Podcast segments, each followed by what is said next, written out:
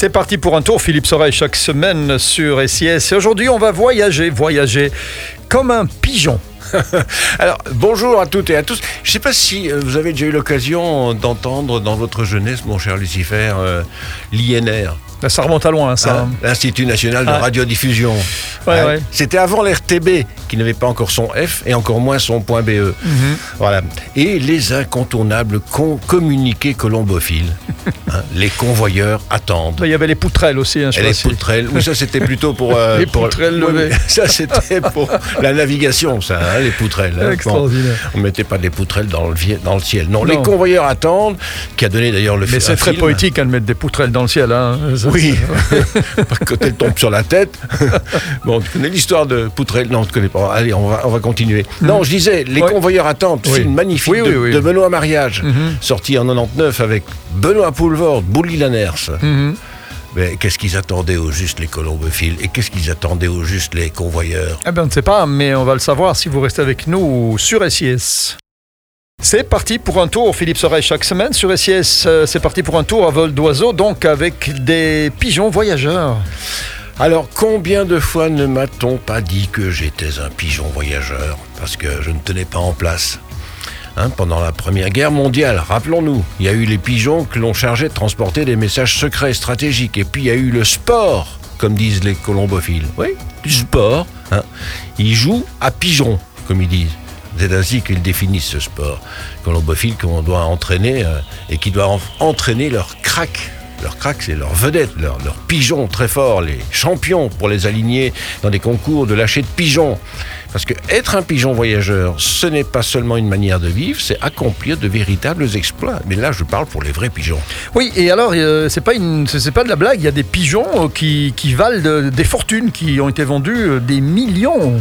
Oui, moi j'ai, enfin là, en franc belge, hein, là, moi j'ai connu effectivement, euh, c'est assez impressionnant quand même d'entendre parler de certains amateurs asi- asiatiques qui venaient en Belgique pour acheter des, des grands champions, donc des pigeons. Voilà. En réalité, c'était moins pour leur faire gagner des épreuves là-bas de l'autre côté euh, euh, en Asie que plutôt pour en faire des reproducteurs très rentables. Alors t'imagines un pigeon d'une telle valeur qui se prendrait les ailes dans une ligne à haute tension, euh, ça fait cher la décharge électrique. Oui, et puis certains ont aligné des, des records aussi. Oui, alors je sais qu'un pigeon voyageur a accompli un vol sans escale en reliant le Japon à l'Ouest canadien. En fait, il faisait partie d'un lâcher de pigeons, tout simplement. C'était en 2013, organisé par les colombophiles japonais. Au départ, il devait faire une boucle de 1000 km, ce qui n'est déjà pas n'importe quoi. Mais enfin, voilà. Disons des- généralement que les pigeons font en moyenne 650 km. Ah oui, quand même. hein. C'est quand même pas mal. Ah oui, oui, oui. ah Hein, oui. sur une journée. Ah bah oui. Mhm. Enfin, parfois un peu plus sûr, un peu plus. Évidemment. Et alors, il y a la fameuse épreuve de Barcelone, la Barcelona Master. Mhm. Ça, c'est vraiment euh, l'épreuve euh, qui a lieu début avril et qui est réservée aux, aux pigeons belges, mais aussi à d'autres euh, participations. 180 euros par pigeon. Hein, Ah, quand même, oui, oui. quand même. Mhm. Alors, Il n'y a pas 3000 grand-chose à manger en plus. hein. 3000 participants de toute l'Europe pour la dernière épreuve. Distance entre 900 et 1300. Pas grand chose à manger. Quelques grains de maïs, ça fait cher le grain. Ouais. Bon, alors revenons à ton champion de Oui. toute catégorie. Ah oui, c'est vrai. Alors, ce champion, recordman, eh bien, il s'est sans doute perdu. Et donc, il a traversé le Pacifique avant d'être récupéré par un Canadien. Et on dit qu'il a parcouru ainsi, seul, 8000 kilomètres. Il s'est peut-être posé sur un cargo aussi. Hein.